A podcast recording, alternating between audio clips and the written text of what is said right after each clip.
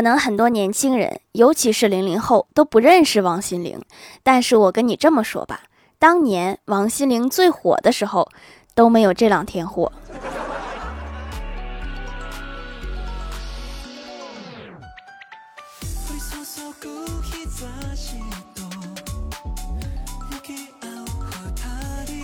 Hello，喜马拉雅的小伙伴们，这里是糗事播报周二特蒙版，我是你们萌豆萌豆的小薯条。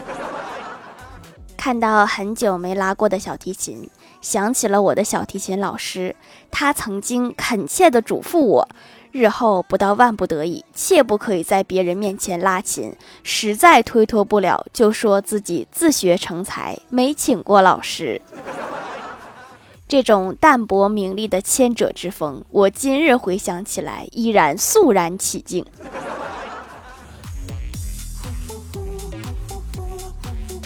欢喜之前聊了一个男朋友，第一次带男朋友回家，男友比较抠，不愿花钱，就想了一个计策。第一次进欢喜家门，小伙子就苦着脸说：“今天太倒霉了，新买了一块表，本来想送给你，不料在公交车上被偷走了。”欢喜听后对他很感激，只是惋惜地说：“今后一定要小心点儿啊！”小伙子立刻答道：“一定一定，小偷可真可恨，下次来我什么都不带，看他偷什么。”没有下次了，直接不给小偷机会。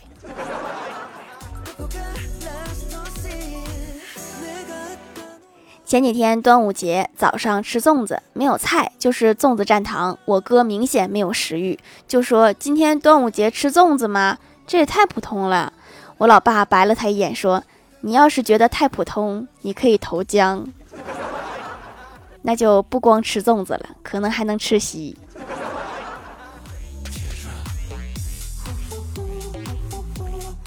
我哥被训了一顿，然后赶紧转移话题，说：“我们说一个野史上都没有记载的小故事。传说屈原投江后，楚怀王心有愧疚，一日来到屈原跳江处，若有所思。一只鱼游了过来，张口问道：‘你是谁？你在这里干什么？’”楚怀王长叹一声说：“我是楚国的君主，我来这里是为了怀念我曾经最好的朋友，他叫屈原。如果你在江底看到他，请帮我转告歉意，这样我心里也能够舒服一点。”鱼点了点头，说道：“你是谁？你在这里干什么？就你这个小故事，野史都不稀得记。”今早出门上班，在车站正巧遇到了我哥，在车站哈哈大笑，引得路人像看稀有动物一样看他。我就问他：“你不是早上出来了吗？怎么还没走？在这傻笑什么呢？”我哥强忍住笑，得意地说：“我把司机耍了。刚才我投了币，没有上车。你好好捋捋，到底是谁亏了？”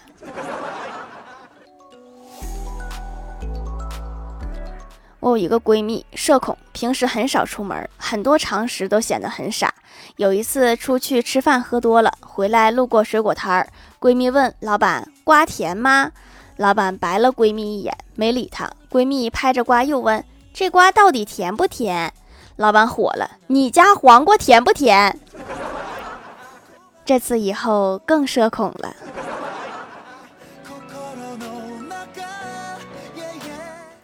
公司最近新来一个女的，一看就知道非常有钱。问了人事部的同事，说是来做兼职的。她在工作时被比她年纪小很多的人指责，她也会不动声色地回答：“好的。”一到下班时间，她就潇洒地披上皮草回家去了。我们在私底下管这种行为称之为“凡间体验生活”。我都体验二十多年了，什么时候让我体验一下富人的生活呀？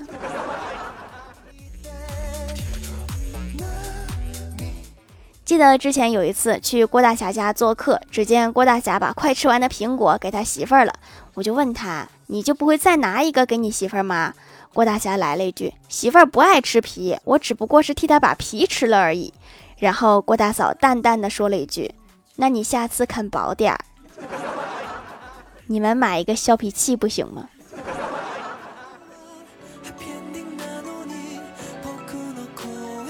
今天在公司，郭大侠和李逍遥闲聊，说前段时间我犯了一个错误，忘了老婆的生日了。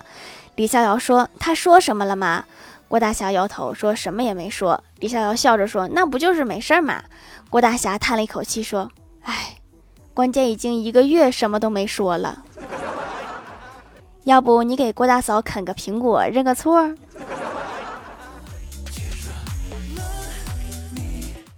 郭晓霞他们有一场考试，监考老师看见郭晓霞的坐姿很不自然，走近一看，只见她膝盖上放着一本书。老师对郭晓霞说：“同学，这门课是开卷考试，你可以把书放到桌子上。”郭晓霞回答：“放在上面就没有考试的感觉啦。”要的就是这种隐蔽的环境。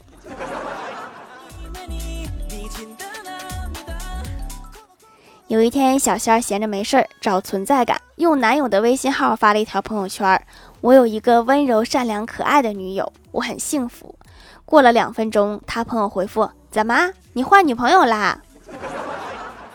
看来在他朋友的印象中，你不是这样啊。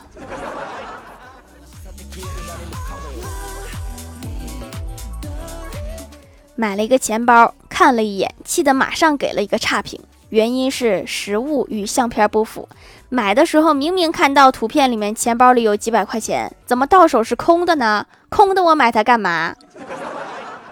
真是一次伤心的购物。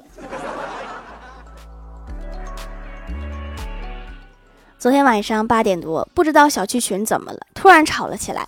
老爸观战群里吵架，有人发语音骂脏话，被骂的人说：“你有能耐再说一遍。”手机前观战的老爸自言自语说：“你再听一遍不就好了吗？”咱就背后说说就得了，可不能把这句话发到群里呀。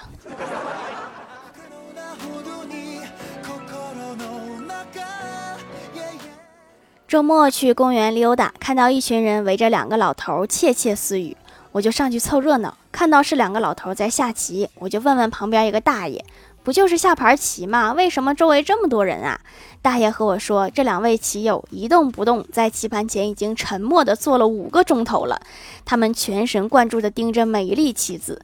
正说着，突然一位棋手说：“原则上我是反对在下棋时说话的，但是我现在不得不开口问：现在究竟是该谁走下一步棋啦？你们这五个钟头到底寻思啥呢？”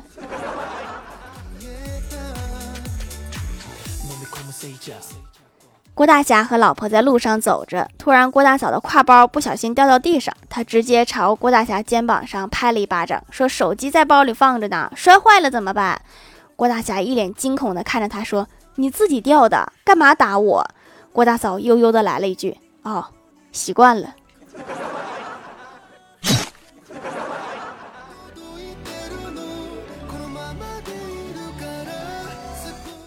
Hello，喜马拉雅的小伙伴们，这里依然是糗事播报周二特蒙版。想听更多好玩段子，请在喜马拉雅搜索订阅专辑《欢乐江湖》，在淘宝搜索“蜀山小卖店”，数是薯条的数，可以支持一下我的小店。还可以在节目下方留言互动，还有机会上节目哦。下面来分享一下听友留言。首先第一位叫做彼岸灯火，他说 QQ 上一个妹子加我好友，我就同意了。谁知道一句话都没说，他就把我删了。第二天，我把网名、签名、头像、个人签名都改了，空间对好友开放了，就加那个妹子去了。他同意了，二话不说我就把他删了。干得漂亮！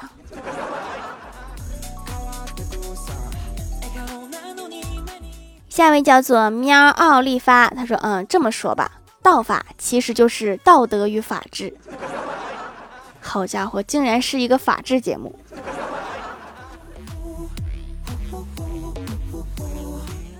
下一位叫做一个不会取名的可露丽，她说第一次盖楼，条说以前。条以前说五条评论以上就叫盖楼，怕五条不算就再来一个段子。条刷抖音刷到一条关于家暴的视频，条就问条的妈妈说：“以后我被老公家暴了，你会怎么办？”条的妈妈回答说：“你的长相从根源上解决了问题。”条问：“是因为我长得好看舍不得打吗？”条妈回答说：“就你这个长相，会有老公？”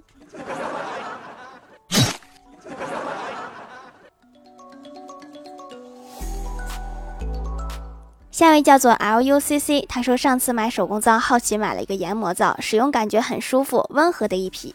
敏感肌觉得店家可以多弄一些研磨皂，太好用了，下次参加买三送一都选研磨皂。在洗手台上摆四个球，也是一道独特的风景。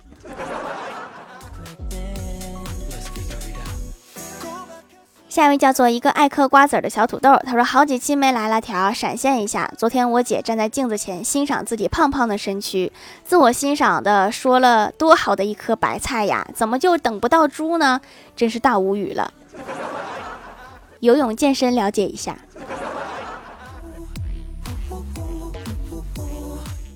下一位叫做微风青菊，他说午饭时，老爸炒了一个红薯叶，想让平常不爱吃蔬菜的儿子多吃点青菜。爸爸说：“儿子吃红薯叶抗癌。”儿子听后大吃特吃。第二天，儿子哭着找爸爸说：“爸，你骗人！你说吃红薯叶抗癌，我妈打我，我还疼。”对啦，条条帮我举个土豆，六月十号考试，祝我考进前十。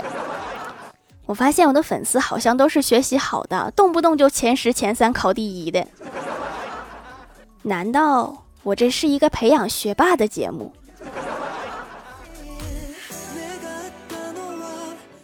下一位叫做双鱼座的小薯片，他说：“条留条段子。从前有个外国人来到了中国，他把银行看成了很行。然后他走到街上，看到到处都是中国很行，中国农业很行，中国建设很行，江西很行。”确实很行啊，没毛病啊。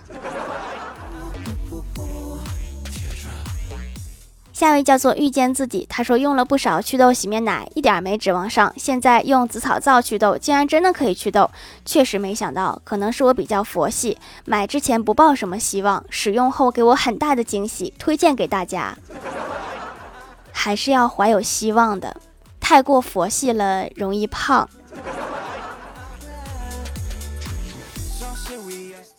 下一位叫做佩，他说留的段子上节目了，再来一个。一天欢喜向薯条酱吐槽，新搬来的邻居太可恶了，半夜三更疯狂按门铃。薯条酱说：“那你应该报警啊，他扰民啊。”欢喜说：“我没管他，我继续吹我的小喇叭。人家没报警就已经很善良了。”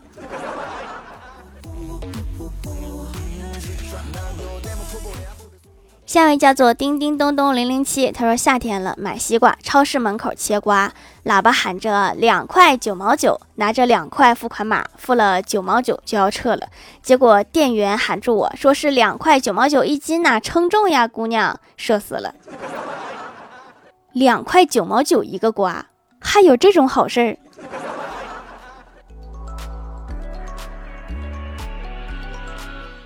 下面来公布一下八幺零级沙发是薯条酱，别拖鞋，自己人盖楼的有万叶么么哒、蜀山西西鸭、彼岸灯火、Hello 一心本音，呃，这个名我不会读。地灵喵双鱼座的小薯片，超爱条的小心呀。陶小月努力播音，一个爱嗑瓜子的小土豆，一个不会取名的可露丽，红豆羊蘸酱的尖角，凡凡小天仙。感谢各位的支持。好了，本期节目就到这里了，喜欢我的朋友可以点击屏幕中间的购物车支持一下我。以上就是本期节目全部内容，感谢。谢各位的收听，我们下期节目再见，拜拜。